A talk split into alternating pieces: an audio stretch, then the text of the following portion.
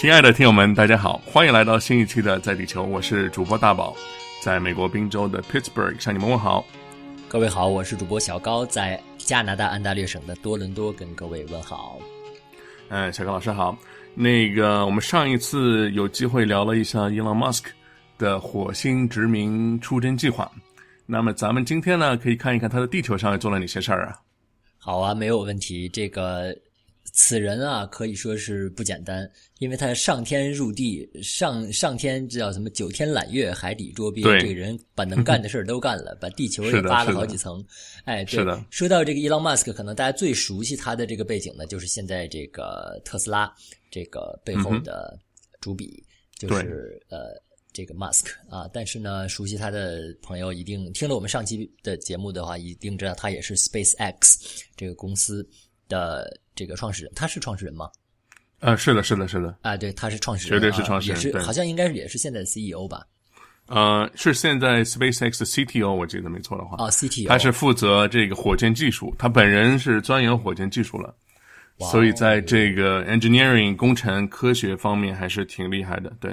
哇哦！因为他的我们可以知可以他的这个背景应该是在物理啊，在那个材料科学都有背景。嗯啊，所以说嗯，的确是一个很牛的人，对。嗯，可能从这个角度来讲，他可以说是一个科学家，但是呢，更多人知道他还是因为他是一个像 Steve Jobs 一样的创业家。对。那么，那么今天我们主要想聊的呢，就是他除了上天之外，在地上。他都倒腾出来了哪些事儿？嗯，是的。那我们可以从他最近的一个比较有趣的项目开始。虽然这个项目可能没有花去 Elon Musk 我们之前的节目当中，不好意思，我打岔一下。我们之前节目有没有大概讲过 Elon Musk 的学业啊？还有他之前早年人生经历的这个大概的背景啊？呃，我们可能就是简单的提到了他是我们小刚老师的校友。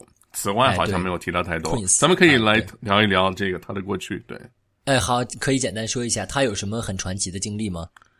呃，我觉得如果记得没错的话，他应该是在南非出生的，然后呢，就是在那儿长大，对不对？然后到了他读书的年龄，到了这个读大学的时候，他就到了加拿大，先在 Queen's University 读了两年的本科，然后转到了 UPenn，完成了本宾州呃对 UPenn 宾州大学完成了剩余的这个本科学历。呃，学学业，然后后来呢，他要去到 Stanford 进行这个 PhD，他的 PhD 应该是 Physics and Material Science，就是物理与这个材料科学。但是他进了这个 PhD program 两天就辍学了，因为那时候他就去啊，如果没有记错的话，应该是 PayPal 的事儿吧？啊，PayPal，对，对对对，就是他开创了这个电子支付的呃一个先驱型的一个一个那个内容。在互联网的这个大爆炸的时代，有了这个电子支付啊，移动啊，当然没有移动了，但是电子支付，因为在那之前，人与人之间的转账都是必须要通过，在美国的话，可能就是要写张支票啊，特别缓慢的银行系统。当然，它是也是在那个时候改变了整个这个交易行业吧，我觉得。对，没错没错，因为前阵子我刚好刚听了那个《Zero to One》从零到一这本电子书，这个也知道那个 Peter Thiel 的。呃，同学可能也知道，他也是这个 PayPal 背后的这个创始人之一。他就讲呢，这个这里面让我有感触的一点，就是我们今天讲起电子支付，感觉已经是个家常便饭的事情。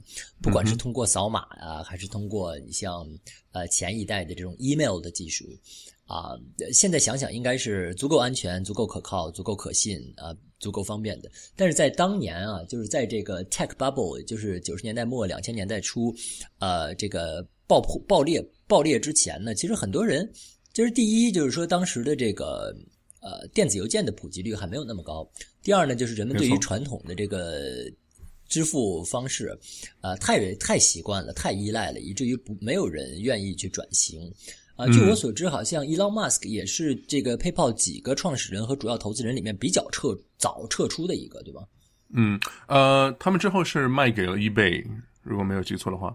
然后我记得好像 Musk 在在那之前，或者是就是他有另另外几个 co-founder，还有主要的这个投资人是比他撤出的晚。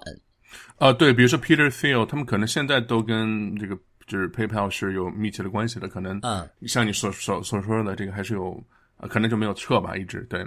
但是 Elon Musk 的话，当时在拿拿到了这一笔等于是买断他这个 PayPal 的这个资金之后呢，就做了下一轮新的投资，比如说他就转型到这个特斯拉汽车以及之后的宇宙呃，就是空间探索 Space X，就是 Space Exploration 的这个项目里，对。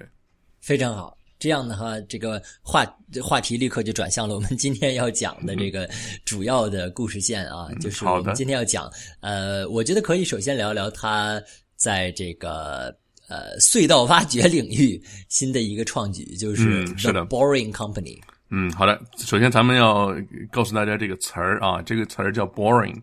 这个 bore 这个词呢，做动词的话有打隧道的意思，所以说 boring company 是一个挖隧道的意思。呃，公司并不是一个无聊的公司，当然这也是比较可爱的一个一个名字吧。我觉得大家看到这个名字第一反应，我觉得这是一个双关语，没错，对的，对，既是一种这个自嘲说啊我们很无聊，但是。同时呢，它非常巧妙的玩弄了这个字面上的一个呃两个意思啊，它意思就是我们是钻孔公司，而且是对。the 钻孔公司，定冠词表示唯一性。没错。就是全没错，你也可以想象这，对，打这个就是什么什么哪家强，什么什么找蓝翔的那个句式啊，没错挖掘机技术哪家强？山中国山东找蓝翔，对他这就是美国什么州找的，对美国打找动。是的，他的这个点是在于什么呢？就是说我们现在人们啊，生活居住的城市是三 D 的，因为有各种各样的高楼大厦。可是呢，交通道路是二 D 的，有这么多的车要通过二 D 的交通网络进入三 D 的城市，那么拥堵就是自然而然会发生的。所以他要寻求的是打造一个地下的三 D 的这么一个隧道网络，能够使车辆，就是我们平时开的小汽车，能够快速的进出城市。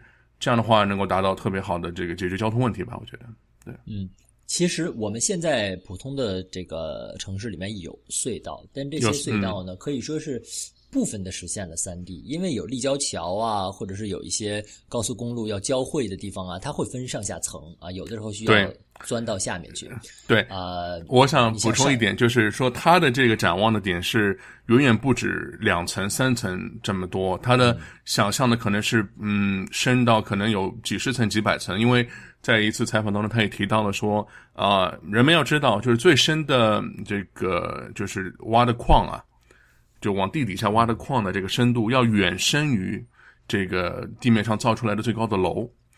所以说，人们挖地挖就是往下挖的话，其实可以挖到很深的，所以可以看出他的这个野心也是比较大。其实他可能打造的是几十层甚至上百层的这么一个很复杂的一个立体网络。对，那样的话可以本质上的来解决这个地面交通问题了。哎，那说到这个，我们就得讲一下这个 bore 这个概念了，boring 这个概念了，因为我们正常理解的，在现在二二零一七年，我们理解的隧道呢，它是一个平缓下降的这么一个东西。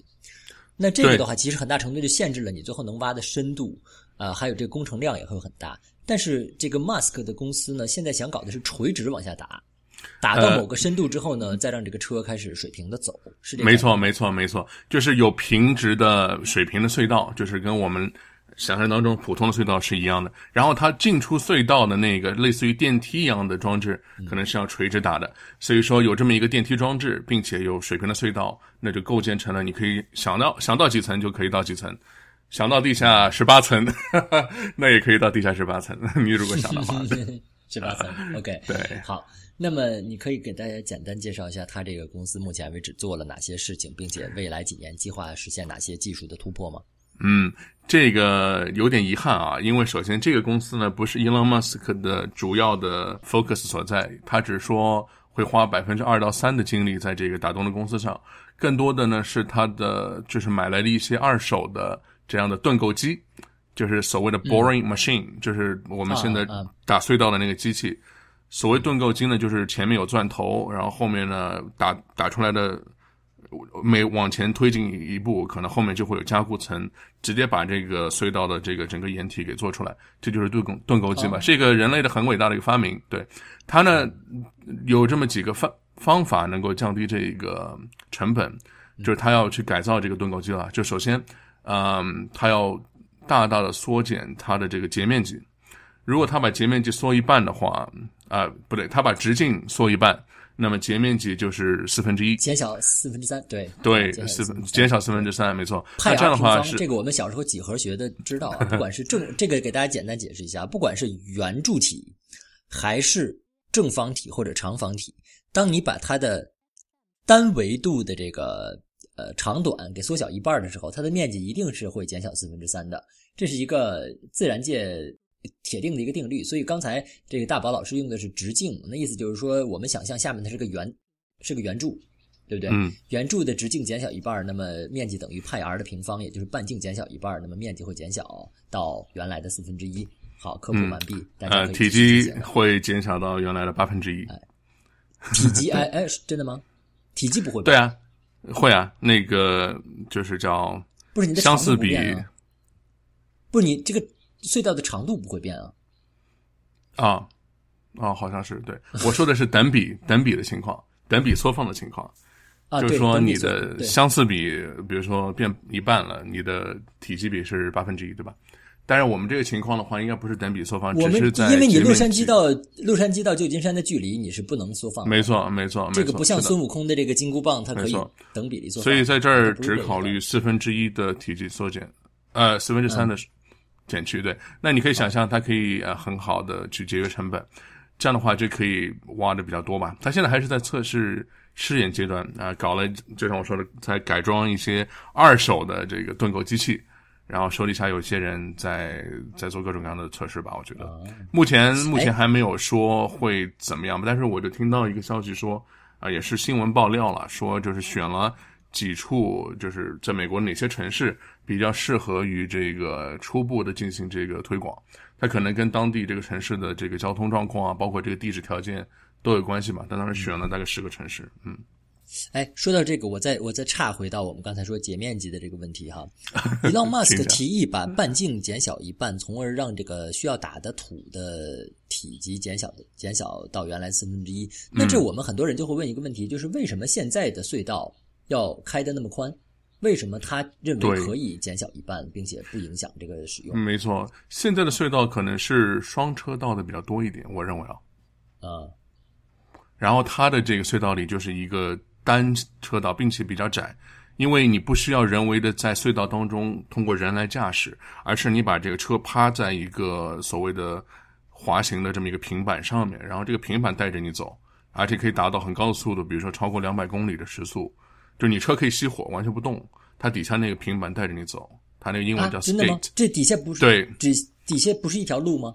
底下是一个可以说是一个轨道，上面有平板，那个平板它可以比比较高的速度推动你到一个下一个目的地，所以说你你不用动，所以说你它可以在比较狭窄的环境当中进行。因为如果你人为开车的话，你可能左右需要很大的这个冗余的距离，对吧？安全考虑。但是它如果你可以想象你，它把你放在一个锁定在一个平板上面了，它这个隧道可以能多窄就多窄吧。那它可以就勉强通过一辆小轿车的宽度。那这样的话，并且高度可能呀，高度其实无所谓了，主要还是宽度，因为它打出来的盾构都是圆圆形的，所以说还是主要取决于你这个车身宽度。嗯所以说这样的话就可以比传统的隧道，传统比如说呃双车道嗯的隧道的话，就是比它宽至少两倍以上了。所以说这是一个你这个你刚才说的单车道是单向单车道还是双向单车道？单向，呃啊双单向单向对，那就是说，就是一个方向，没没错，嗯。对，那你不能是就像火车走不能往南走就是你在隔壁再挖一条，对，可以是这样的，啊。因为它寻求很很多层嘛，所以它可能每一个就像一个单独的火车轨道一样，嗯，未必需要很宽，可能只需要一个方向就可以了。但是你它可以在它的附近有不同的平行的或者怎么样反方向的轨道，我觉得，嗯。嗯，那就说这家公司的基本立场和前景呢，就是说通过这个减少需要挖掘的土方的这个体积，然嗯后大大的降低呃挖掘隧道的成本，并且呢，对。最后的目的就是实现在地下给人们开通一个高速公路的网络。对。但是这样的话，即便如此，也是极为昂贵的。可以算一笔账，有一个数据显示啊，在洛杉矶啊、呃有一条地铁线做了一个延伸，每一个 mile，也就是每一点六公里的延伸，耗资一个 billion。就是十亿美元，这个是天价的。所以说，如果 Elon Musk 是想能够节约十倍以上的成本，即便如此，也是有很贵嘛，对吧？一个即便是节约了十倍，他挖的这个地下会比呃洛杉矶的地铁挖的更深吗？那他是想更深的，对对对，如果要更深的话，那有可能成本还本身就是本身这个挖掘的难度也会更大，对不对？嗯，可能可能对，嗯，可能是这样的，对。但是它的也许啊点在于，，我你知道吗？这个我再打断一下，我这个外行老插话。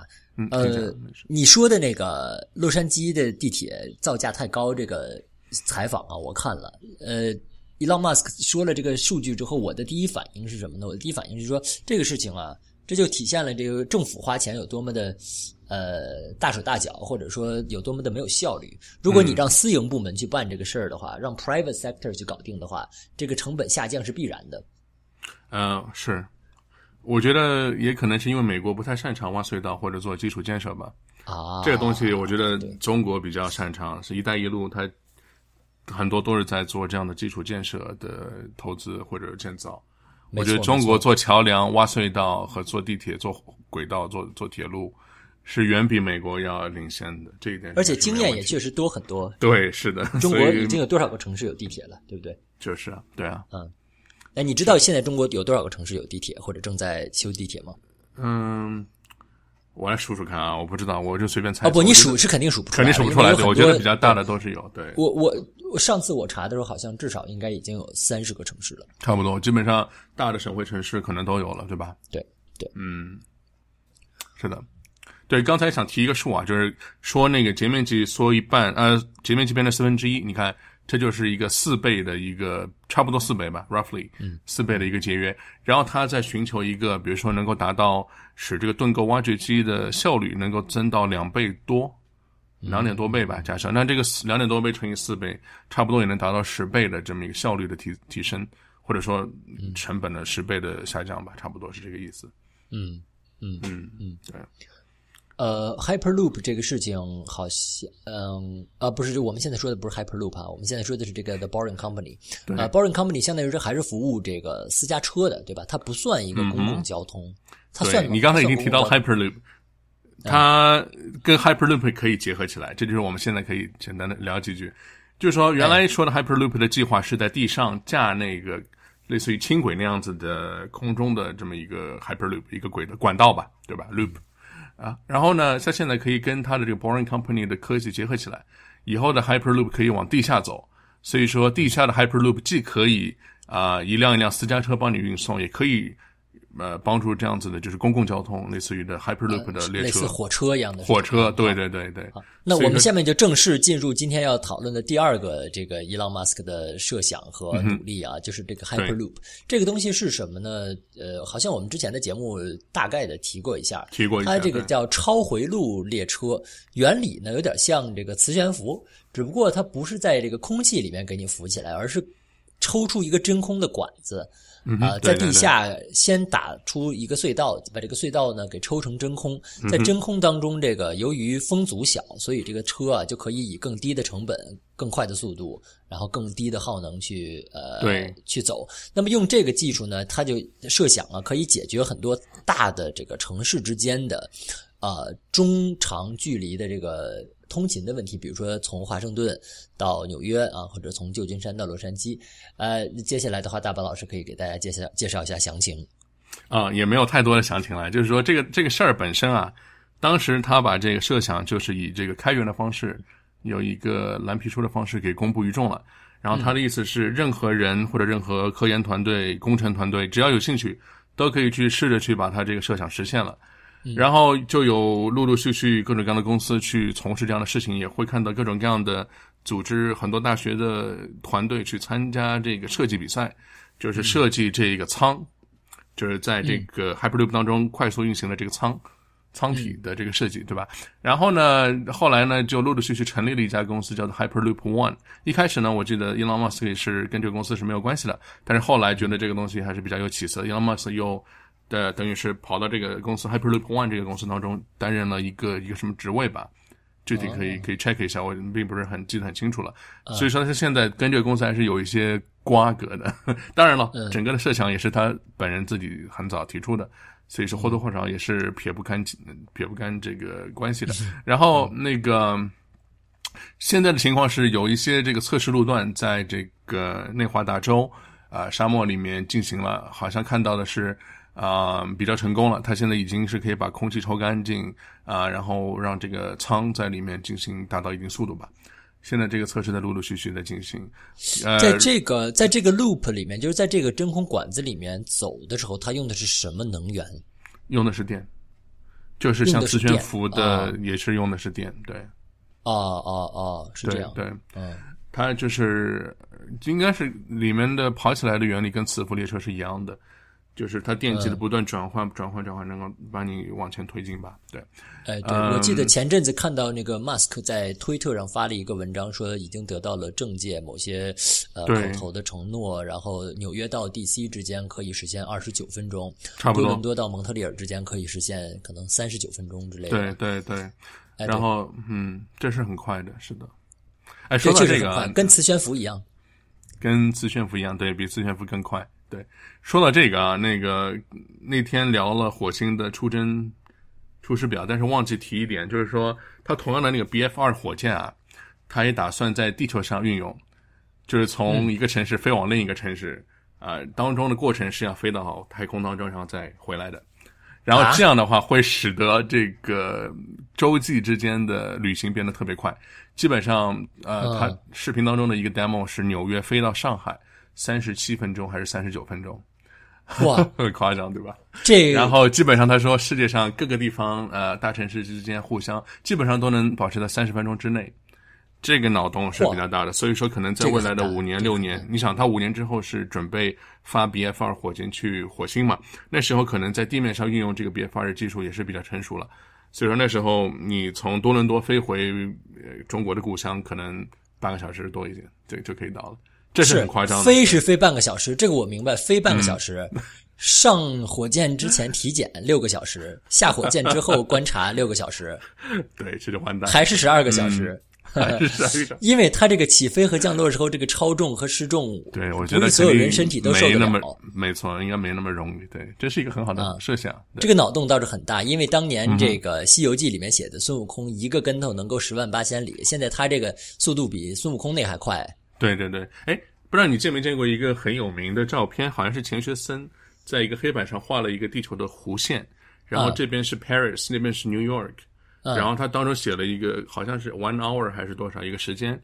当时钱学森因为他作为一个火箭技术专家，他当时也设想过人类在地球表面做火箭这样子城市之间的这么一个飞行。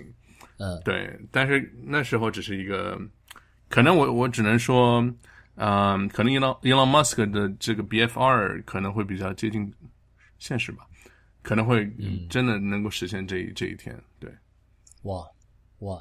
我突然觉得火箭科学是一个特别令人敬仰的事业。是，对啊，这个东西用的好了呢，是造福人类；用的不好了，这个跟洲际导弹没区别，对吧？嗯，为什么这么提呢？是因为 Elon Musk 在 SpaceX 之初啊。他们其实都不知道怎么造火箭，他也招不到优秀的 NASA 的人过来去他的这个所谓的刚刚开创不久的这个 SpaceX 来进行这个火箭的研制，这个是很困难的。这样的人才就是特别的稀缺本来。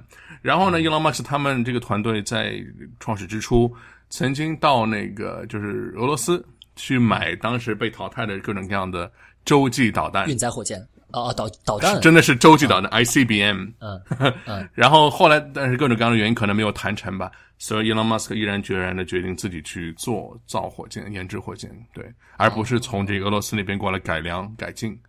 但是当时 这个东西是挺好玩的，他当时想去买的真的是洲际导弹。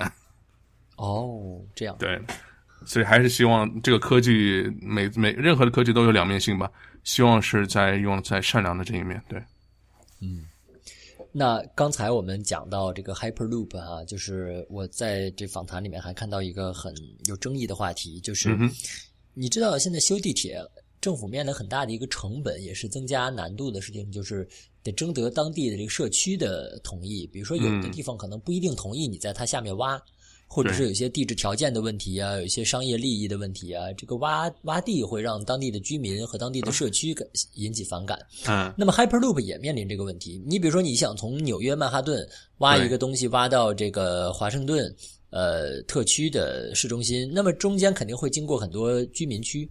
这个引起的问题怎么去回应？这还有就是用谁来出这个钱啊？不论是拆迁费也好，还是安抚费也好，还是呃各种这个公关费也好，这个这个钱谁来出？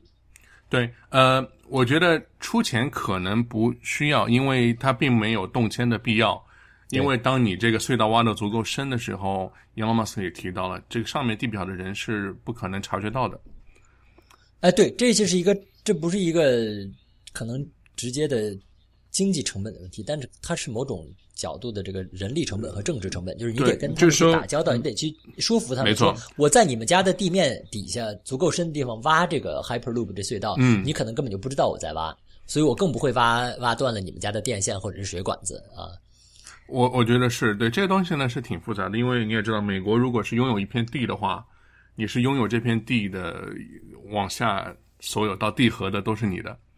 如果在那儿挖出了各种各样的东西也是属于你的，你的拥有权是整个的那一个扛哦，是啊，直啊这样直戳地心，所以说可能会有一些问题吧，这个可能需要 P R 来解决一下，对。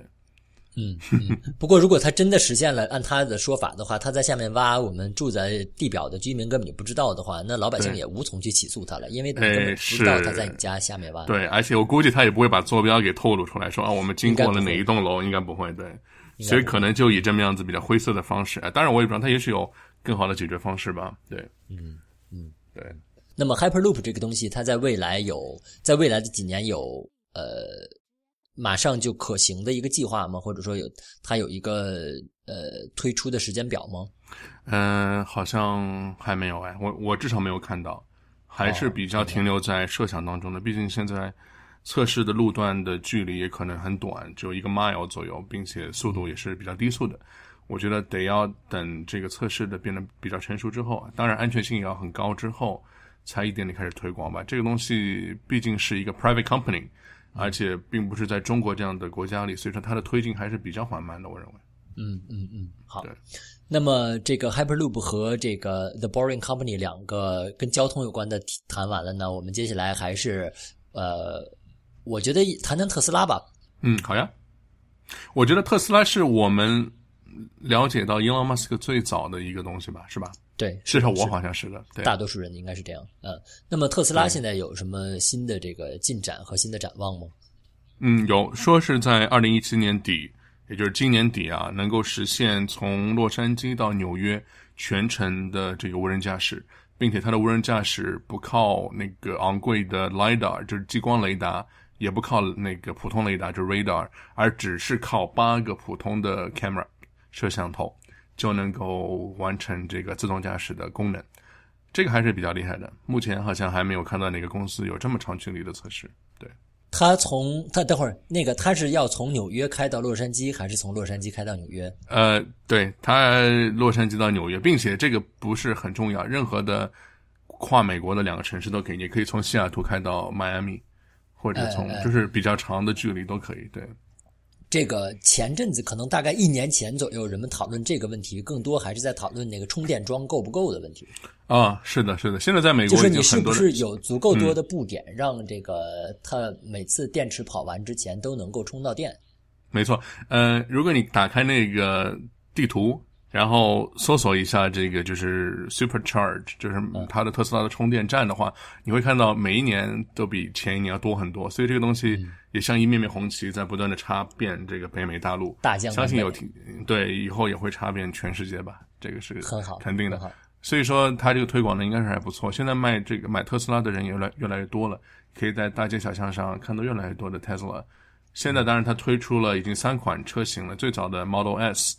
后来的 SUV 车型 Model X 以及现在的廉价车型 Model 三，所以这三款车三已经开始交付了。所以说路上你也会看到越来越多的这些车。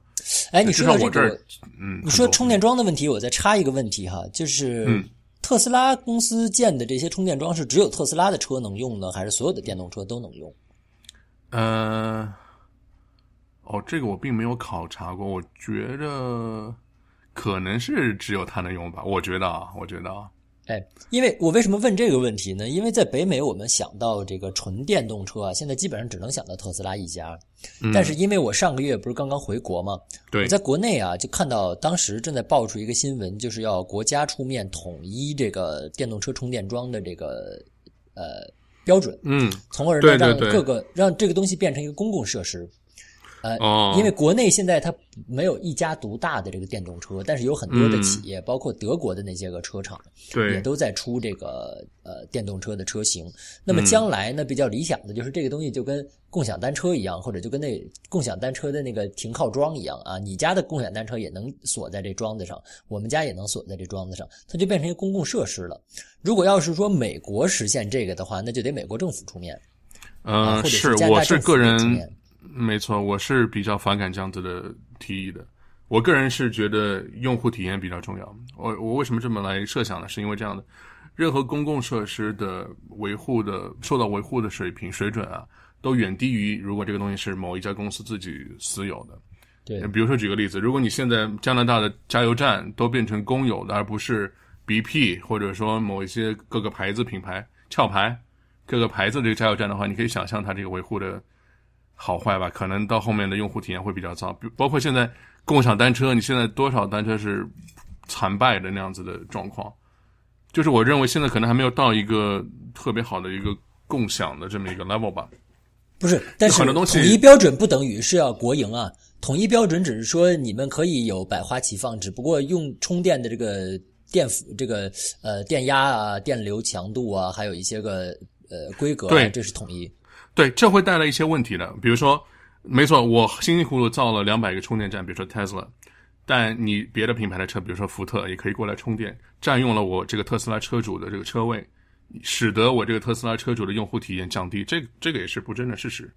嗯，有没有这种可能，对吧？如果你统一了这个配置，统一了这个充电标准，嗯，那可能会有问题。当然，如果你这个充电站足够多，对吧？我们这个前提是 abundant，那么你该该标准就标准。我觉得不应该在早期就过早的进行标准化，这是一个很比较我认为啊不太负责任的一个方法。对，是这个事情，我觉得它是一个现在法律界的一个难题，因为技术的发展太快了，已经走在立法的前面了。可能中国和美国都在研究方相关的这个立法应该怎么去跟上啊，怎么去更好的引导这种公共设施的这个的建设啊。这个这个话题我们可以以后有了新的进展之后 回来再接着聊哈，我们可以关注一下这个充电桩归谁的问题。没错。那我提议哈，我们这一期呢就暂时先呃先讲到这儿。呃，关于特斯拉，其实有很多讲不完的话题，我们可以以后再有机会呢回来再接着聊。我们这期先说到这儿，可以吗？嗯，好的，那我们下一期再见。嗯，拜拜。好，我们下期可以回来接着聊 Elon Musk 和他各种的雄心壮志。嗯，好的，拜拜。